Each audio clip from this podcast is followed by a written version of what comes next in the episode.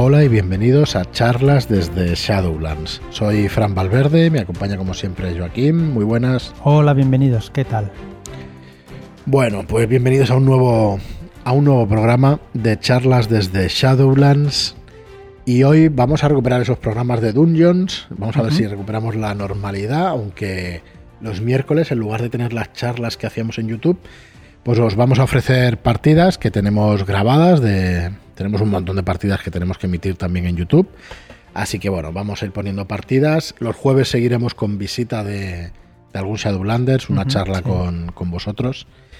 Y los viernes, pues volvemos a la llamada de Tulu. Así que los lunes tendremos esos terroristas, los martes Dungeons, los miércoles partida, los jueves visita y los viernes la llamada de Kazulu. Así vamos alternando un poco y, no se hace tan, tan pesado el podcast. Aunque bueno, esperamos que, que os guste igualmente. Eh, no sé hoy qué tal el volumen, qué tal ayer, porque estuvimos tocando niveles y todo eso, y en teoría queda mejor. Así que bueno, ya nos, ya nos iréis diciendo a ver qué tal nos escucháis. A ver qué tal, sí. Y nosotros deberíamos hacer clases para esto de la respiración y todo esto, pero bueno, algún día nos tenemos que poner las pilas con eso. Y tener más soltura hablando y esas cosas, sí. bueno, como nos dejen hablar más, ya no sé hasta dónde vamos a llegar. No, hablo por mí. No, hombre, no. Si tú ya, joder, si estás explicando un montón de, de podcasts con las entradas y eso cada vez más. Mm, muy bien, pues bueno, hoy como os decía teníamos Dungeons and Dragons, pero antes, antes de empezar con la temática de hoy, deciros que esta semana es la semana de vástagos de Sumniguraz, de hecho va a ser el mes, va a durar tres semanas la preventa y vamos a empezar el día 2 de julio eh, este viernes empieza la preventa hasta el 23 de julio. Así que bueno, esperamos que os guste esta, este final de campaña. Son dos escenarios, el escenario 5 y el escenario 6. El escenario 5 se llama Trending Topic y el escenario 6 se llama Principio. Es una campaña escrita por Rubén G. Collantes y por Enrique Camino y realmente es uno de los productos en los que, de los que más orgullosos nos sentimos como editorial. Es un producto que ha costado hacerlo, que ha estado desde el principio, ya llevamos dos años publicando, dos años y medio, casi tres trabajando en la editorial. Y, y bueno, se cierra un ciclo, ¿no? Cuando acabemos esta campaña, este tercer volumen, bueno, se cierra un ciclo, pero, pero vamos, la editorial sigue y. se cierra un ciclo, pero súper orgullosos de este. Sí, sí, sí, ¿eh? la verdad es que muy contentos y a ver si se ven partidas por ahí, como decíamos en el anterior programa. Mm, cuando ya tengáis en vuestras manos el tercer episodio, yo creo que se verán muchas más partidas. El otro día nos preguntaban si que se habían dado menos partidas. Yo creo que no, que de Oscura Canción de Cuna se han visto muchísimas partidas. Oscura Canción de, Cuna es el primer escenario de la campaña. Y bueno, como os decimos, muy contentos y con muchas ganas de, tenerla en las manos y tener ya los tres volúmenes de, la campaña. Encontráis toda la información de la preventa, eh, sobre todo el viernes 2 de julio cuando empiece, pero un avance lo podéis ver ya en shadowlands.es barra vástagos 3, el 3 con número, no con letra, ¿vale? barra vástagos 3. Así que bueno, vamos con el, con el tema de hoy, que es seguir el repaso de la guía del Dungeon Master de Dungeons and Dragons y en este capítulo cómo crear aventuras o crear aventuras. Sí. Eh, todo Master que se precie tiene, creo que lo más gratificante para él supone um, una forma de expresión personal, ¿vale? Permitir diseñar lugares fantásticos y encuentros con monstruos, trampas, acertijos y conflictos. Creo que esto al máster le llena muchísimo. ¿no? Hay un montón de cosas que yo creo que pueden llenar a un máster. Claro, hablamos de dungeons y hablamos de estos encuentros, que normalmente son con monstruos, trampas, acertijos, conflictos. En conflictos yo entiendo todo lo que tiene que ver también con conflictos sociales, con encuentros sociales. Y, claro, eh, el preparar todo esto para después que te salga bien en partida. Sí, sí, realmente crear las aventuras. Yo no he creado muchas aventuras, alguna. Hemos jugado Ibu, eh, fue una de las que de las que tenemos escritas y tal. Bueno, yo es que no tengo demasiado orgullo para eso, pero vamos que está no, muy pero bien, no se claro. trata de orgullo, sino que te sientas. Sí, sí, sí, gratificante y que te Mm. sube la autoestima, pues sí, hombre, en cierta medida sí. Uno tiene que tener cuidado y estar con los pies en el suelo, pero, Sí, sí, sí, pero en principio es súper gratificante, eso desde luego. Eh, para mí sirven estos consejos que vamos a dar y todo eso sirven para todo tipo de escenarios, o sea, me refiero para Ujú. todo tipo de juegos. Es verdad que en Dungeons ponen más énfasis en los encuentros de combate y en el progreso de los personajes jugadores. Los progresos entendidos como niveles y como numéricamente para ir eh, subiendo el nivel y eso.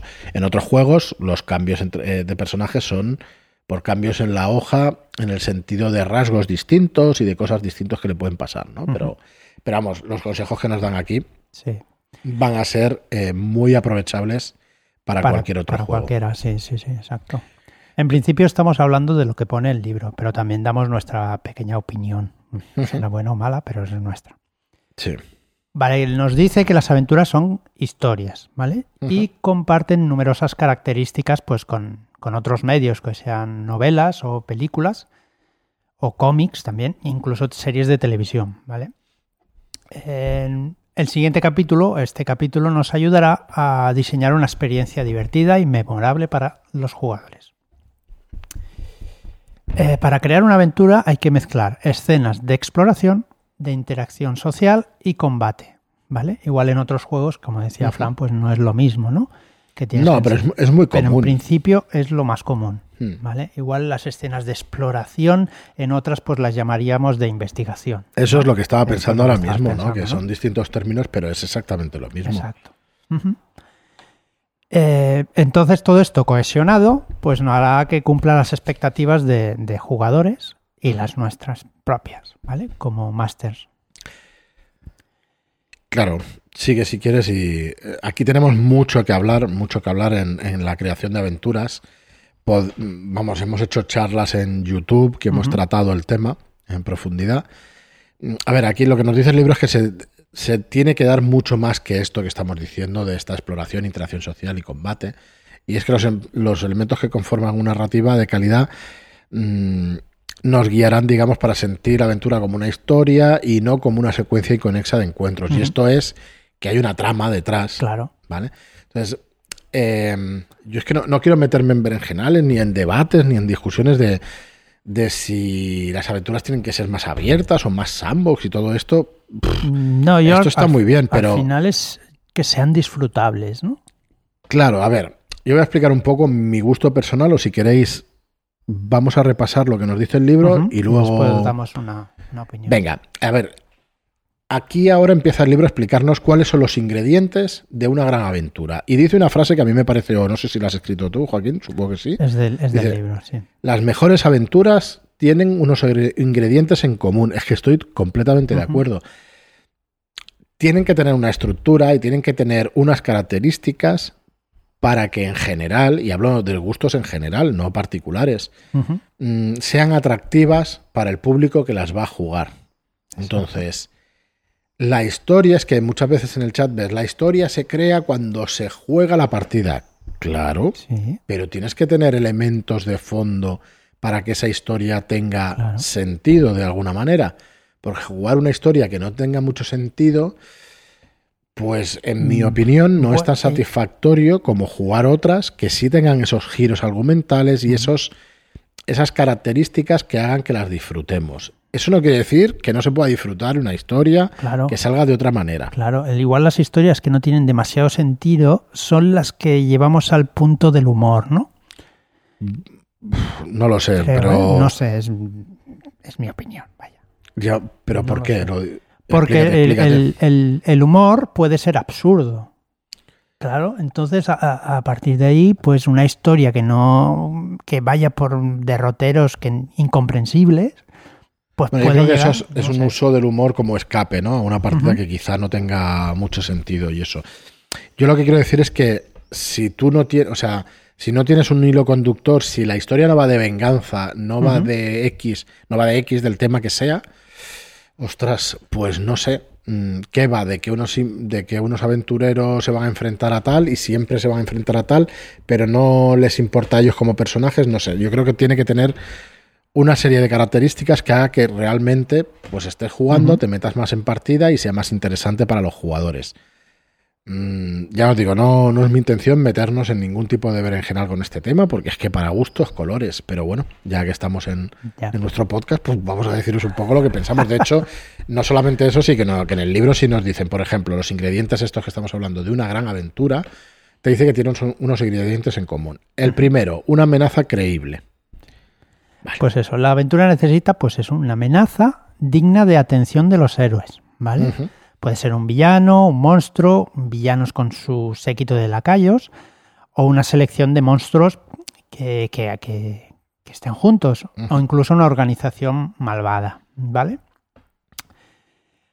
Pero los antagonistas deben poseer objetivos que los, que los héroes puedan descubrir y eh, frustrar, ¿vale? Eh, yo no sé hasta qué punto es... No, bueno, venga, hablamos de la, de la maldición de Strad, ¿vale? Y no es spoiler que Strad es un vampiro, un conde y tal. Coño. Ya. Si alguien ha visto la portada. perdón, perdón. Vale, vale. Troleo puro. Troleo puro y duro. Pues ese conde tiene. Ese conde, perdón. Ese, ese personaje, ese Strad, tiene unos objetivos, ¿vale? No voy a decir cuáles son, pero tiene unos objetivos. Entonces los héroes lo van a poder descubrir poquito a poquito en la campaña, en la aventura, y van a tener oportunidad de frustrar esos planes. Si en lugar de eso nos dedicamos a hacer otras cosas, pues la yo lo que entiendo, yo lo que entiendo con esto es que no tienes por qué intentar acabar con el gran antagonista, porque a lo mejor tú eres de nivel 1 y el antagonista es de nivel 35. Pero existe esa amenaza y ese objetivo. Pero el objetivo que tenga ese antagonista sí que tendrías que tener la posibilidad de acabar con ese objetivo, de frustrarlo. Eso es lo que entiendo yo como una amenaza eh, digna para que los héroes puedan disfrutar. Bueno, luego también nos dice que existen clichés típicos con giros atípicos, ¿no? En las historias de fantasía, los clichés típicos de enemigos como dragones, orcos, magos malvados, y empezar en una, en una aventura en una taberna, en algo entroncado con el mundo de D&D, pues es una manera típica pues de empezar, es un cliché, ¿vale? Sí, nos dice que eso no, no quiere decir que no se puedan usar, ¿vale? Pero eh, que es necesario ir dando algún giro original de vez en cuando, para que no siempre estemos, bueno, empezáis en la taberna, bueno, pues, vale, pues se puede, pero dándole un toque diferente cada vez, ¿vale? Eh, nos dice que el enemigo final que nos espera en lo alto de la torre, pues puede ser el mismo que nos ha mandado llamar para ir a dicha torre, o sea, puede haber giros que no te esperes demasiado. A ver, esto está un poco manido, este, este giro, pero, se entiende está, mucho mejor. Pero está manido para nosotros. Igual para un chaval de 14 años no está tan manido. o igual para una persona que no ha visto tantísimo cine o tanta literatura, pues igual no está tan manido, ¿no? Entonces... Mm, pero aunque esté manido es, totalmente disfrutable también, ¿eh? Eso es lo que iba a decir, que por mucho que utilicemos cosas que se han utilizado montones de veces, pues no tenemos por qué no disfrutarlo. Entonces, mm, hay que intentar ser medianamente original, pero es que ser original, iba a decir hoy en día, yo es que estoy convencido de que estas frases las decían los romanos igual que nosotros. Estoy como los niños cada vez saben más, en nuestra generación saben más que los anteriores. los niños son cada vez más si siempre, sí. Si fuera así seríamos de tres metros, coño, y no somos de tres metros. Entonces, yo creo que, hay cosas, hay clichés que se repiten durante las generaciones y esto es uno de ellos, ¿no? Que, que bueno, está todo inventado. Joder, las tragedias griegas, si tú vas y ves el giro de los finales, es que no hacemos más que repetirlos una y otra vez. Claro. Sí, supongo que habrá cosas originales, pero ¿de verdad creemos que, no sé, con los miles de años que lleva la humanidad, ahora inventamos justo esta generación, inventamos algo? Pues pues bueno, igual sí, ¿eh? Mm, igual sí. Porque, joder, lo de Internet, lo de la globalización y todo esto, puede ser que sí. Pero bueno, es igual, que me meto ya en teorías, en teorías distintas. Vale. Centrarse en el presente es otra característica que deberían tener las, las aventuras. Hay que intentar centrarse en el aquí y en la ahora, ¿vale? Intentando que el trasfondo del mundo pues sea evidente, pero en la situación actual, ¿vale? Durante la aventura podremos ir incluyendo aspectos del pasado o al principio, en la breve introducción, poner eh, una breve introducción para poner en marcha toda la, toda la historia. Eh, la aventura debe mm, centrarse en describir lo que sucede ahora. ¿Qué es lo que los malos pretenden hacer y cómo se implica a, cómo les implica a los personajes en la historia, ¿vale? Lo que dijéramos el, el- mm, ¿cómo se llama? Mm, Lo que les interesa a los héroes hacer en la historia. Sí, hay, bueno, hay varias cosas, ¿no? Primero, eh, esto lo que nos gancho. dice es que cómo va a interferir el malo en la historia de los personajes. Y luego hay otra característica que es los héroes que importan. Las acciones y decisiones de los héroes tienen que tener relevancia. Es que creo que están vinculadas una con otra. sí, sí, sí, A ver, las historias tienen que poder acabar de varias formas que para eso es rol. claro. Eh, si no, pues los jugadores pueden sentir que están encarrilados y eso no mola. No, no, claro. no es claro, que no se pueda hacer, que se pueda hacer. Pero no acaba de molar o, o es una sensación que debemos intentar evitar porque para eso estamos jugando a rol. Si no, hay otros métodos más interesantes que puede ser la narrati- la narrativa, los libros y todo esto. claro. Eh, Es que aunque eh, estés encarrilando, siendo encarrilado, tú no lo tienes que, que- que intentar notar, ¿no? O sea, mm, que el, que el máster no te diga tienes que hacer esto, sino que seas tú el, como jugador decir, no, voy a hacer esto. A ver, Y aunque que el máster ya lo supiera de anterior, esto también es otra opinión. Claro, claro, esto también es una opinión. Para mí, una aventura bien diseñada hace que los jugadores hagan lo más probable, porque Claro. siempre te pueden salir por otro sitio, hagan, eh, hacer lo más probable que tú has pensado que iban a hacer. ¿Por Claro. qué? Porque las cosas, las cosas que están poniendo son lógicas. Si tú diseñas una aventura y los pasos más o menos que tienen que seguir son lógicos, pues podrá ser encarrilada, pero es que ya sale de ti hacer eso. Si tu personaje es un héroe y les presentas un villano y un problema, pues, pues tío, lo normal es que vayan a por el villano y a por el problema. Claro. No es que se desentiendan y se queden en su casa tocando el laúd, porque es que es absurdo, ¿no? Bueno, es absurdo. Te vas a aburrir haciendo según qué cosas. Eso no, eh, todo esto que hablamos no son verdades absolutas, son cosas que uno utiliza como lo más probable para que las partidas salgan bien, o salgan chulas y en condiciones. ¿Vale? Eh, es como, es que todas las disciplinas tienen esto. De verdad que todas tienen una serie de reglas.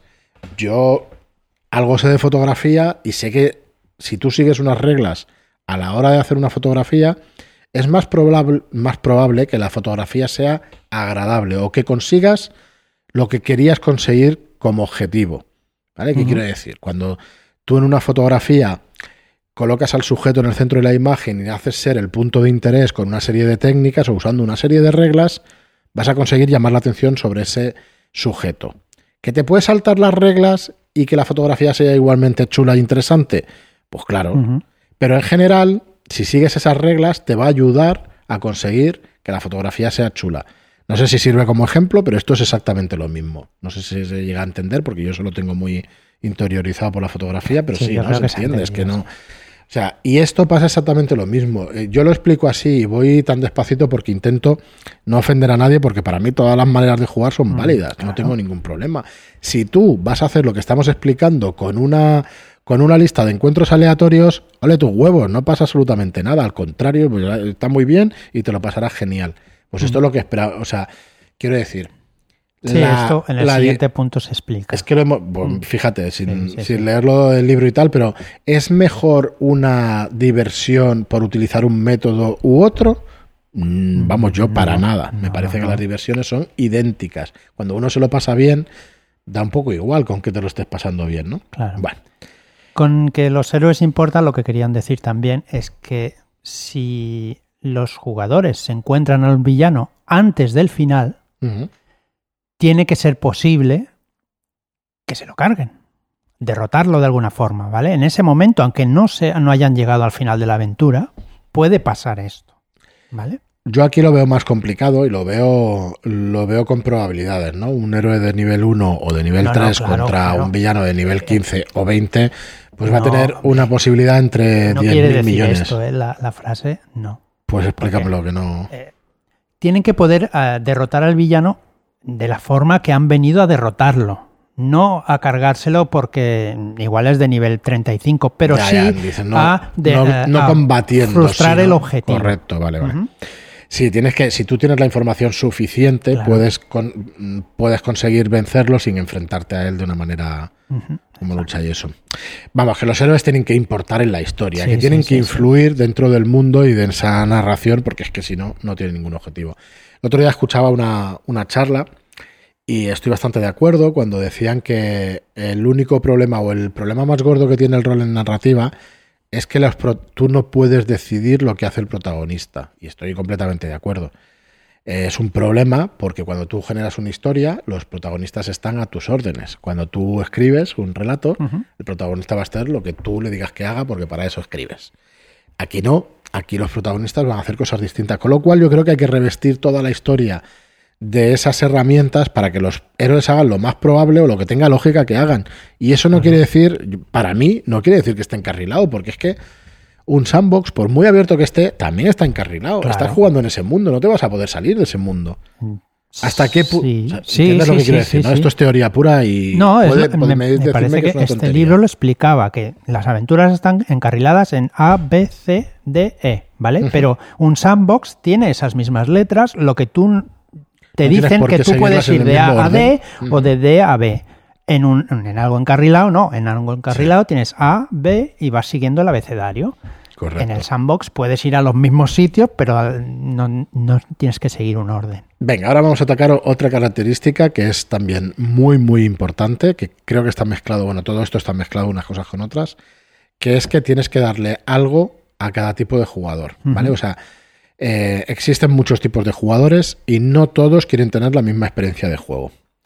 Que Sí. conozcas a tus jugadores va a ser Claro. importante para que se lleven una experiencia u otra, pero claro, eh, la primera vez que juegas con ellos Es, es- es difícil de saberlo, pero nos recomienda unas cosas. Si te fijas en qué personaje llevan, sabrás más o menos, más o menos, ¿eh? qué es lo que buscan en, en una aventura. No es lo mismo llevar a un pícaro que a llevar a un bárbaro, ¿vale? Cuando llevas un bárbaro ya sabes lo que, que seguramente le gusta es esa jarraja y un pícaro pues igual le gusta más la investigación o abrir puertas y entrar en casas, ¿vale? Siempre Correcto. dentro de, de que puede ser al revés también, ¿eh? Pero en principio hacerte un personaje te define un poco como jugador.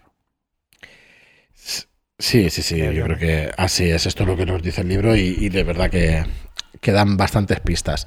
Esto en el terreno de otro tipo de juegos o en las sesiones cero, pues eh, no solamente es con el tipo de personajes, sino lo que las relaciones entre personajes, las relaciones que tienen a su personaje con otros PNJs y todo esto también lo van a, lo van a marcar los jugadores. Muy bien. Las sorpresas. Hay que buscar siempre oportunidades para sorprender a, a los, a los jugadores. En una exploración de un bosque, tal vez acabe con un encuentro en una torre que solo aparece una noche al año y precisamente es esa noche, ¿no? Eh, estos hallazgos que sorprenden se- por los jugadores los van a recordar pues durante mucho tiempo, ¿no? Aunque también no hay que pasarse porque demasiadas sor- sorpresas pues puedes desagradar a, a los jugadores. Algún giro de guion ayuda a buscar mm, nuevas y creativas soluciones. Eh, las sorpresas pueden ser añadiendo color.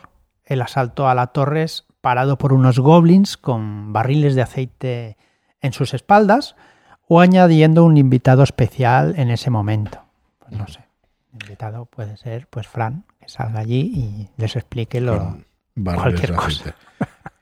Lo- al preparar combate se puede pensar en grupos de monstruos que no suelen que no suelan verse juntos, un hobgoblin y una mantícora de mascota, cosas así que sean inesperadas. Aparición de refuerzos inesperados o que los monstruos utilizan tácticas poco ortodoxas, cosas que nos van a hacer pues cambiar los, los clichés. Sí. Se podría añadir alguna pista falsa, algún engaño o algún giro de la trama que evite que los jugadores se confíen, ¿vale? Pero tampoco hay que pasarse, ¿vale? Porque si no, a veces meter un sencillo guardia orco suele igual ser igual de, de efectivo y divertido. O también una niña rascándose el brazo de forma inocente. Sí, aquí lo metes tú de tu cosecha. Sí, esto no es del libro. Esto no es del libro. Esto es de la campaña de Pero eso estaba en el libro, esa niña inocente se estaba rascando el brazo y ya estaban todos acojonados, todos los jugadores acojonados. La niña, la niña me da mal rollo. No, la niña tiene un aspecto muy tranquilo, es guapa, rubia, tal. Habla mucho, habla por los codos, pero se rasca el brazo. Sí, y sí, ya sí. todos mosqueados. Todos ahí, con el miedo el Todos cuerpo. mosqueados. Bueno, Y por último, Mm. son los mapas útiles. Los mapas pues deben ser dibujados con cabeza, ¿vale? En regiones naturales, con lugares emblemáticos u otras características, mazmorras con pasillos bifurcados para dar la opción a los jugadores o a los héroes a elegir un camino para avanzar, ¿vale? Que no se sientan encarrilados. Y proporcionar a, los aventureros opciones sirve para que la aventura sea impredecible, ¿vale? Lo que decíamos, de dar, pues bifurcar el, el- el pasillo, aunque te lleve al final al mismo sitio, ¿no? Pero si lo bifurcas, pues no te sientes encarrilado. Y busca fuentes en internet si el dibujo no se te da bien o se te da muy mal. A mí el tema espacial, por ejemplo, pues soy un desastre. Entonces, buscar, o- buscar planos por internet para hacer tus propios mapas y eso, pues que te den ideas y eso, pues es una buena idea también, ¿no? Que, que busques recursos y todo eso. Pues bueno, aquí hasta aquí el repaso este a la creación de aventuras según la guía del Dungeon Master. Creo que, que pasa otro tema, el libro ahora. Ahora pasaremos a las aventuras que ya están hechas. Vale, sí, eh, pero es que las aventuras que ya están hechas están hechas bajo estas Bajo premisas. estas premisas, sí. Así que bueno, yo creo que son muy buenos consejos. De verdad que cuando yo creo que cuando hablamos en general no pretendemos tampoco, ¿cómo se dice? Dogmatizar, ¿no? No pretendemos tampoco sentar cátedra, dogmatizar. No se trata de eso. Se No, trata de tú das tu visión, tu experiencia. Y claro, yo, yo tengo 45 años, no es la misma que a los 35. No, Seguramente este programa pues diríamos otras cosas, ¿no? Entonces, bueno, que no se entienda de esta manera y luego las opiniones cambian, nosotros Claro, cambiamos sí, sí, sí, y podemos dentro de seis meses opinar de una manera distinta. Y la creación de aventuras hacerla de una manera distinta.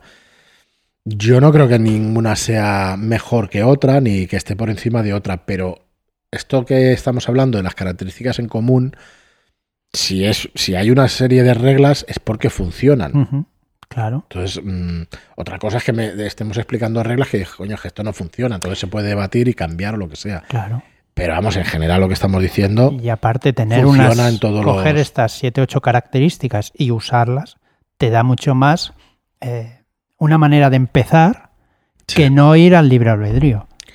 Y se puede ir al libre albedrío, Sí, sí, sí, pero es posible que tardes 10 veces más en hacer las cosas. Entonces, no sé, yo no veo nada de malo que podamos coger consejos y que podamos utilizarlos para, para mejor. Es que no es para mejorar, ¿no? Es para crear tus propias aventuras, no se trata de mejorar ni, ni empeorar. Bueno, en fin, que nos metemos en, en filosofadas, como siempre, que yo soy muy, muy amigo de eso, pero, pero vamos, lo que queremos es dar nuestra visión y explicar un poquito el libro para que, para que se pueda digerir de una, de una manera más sencilla, más fácil y más entretenida. Nada, muchísimas gracias a todos. Acordaos que esta semana empieza la preventa de Vástagos 3, de Vástagos de Sun Niguraz, el tomo 3 Toma otra vez. con dos escenarios, con trending topic y con principio. Y en shadulas.es barra vástagos 3 con número. Y nada más, muchas gracias a todos por estar ahí, muchísimas gracias por compartir esto en redes sociales y, darnos más visibilidad. Y hasta el próximo programa. Muchas gracias y hasta la próxima.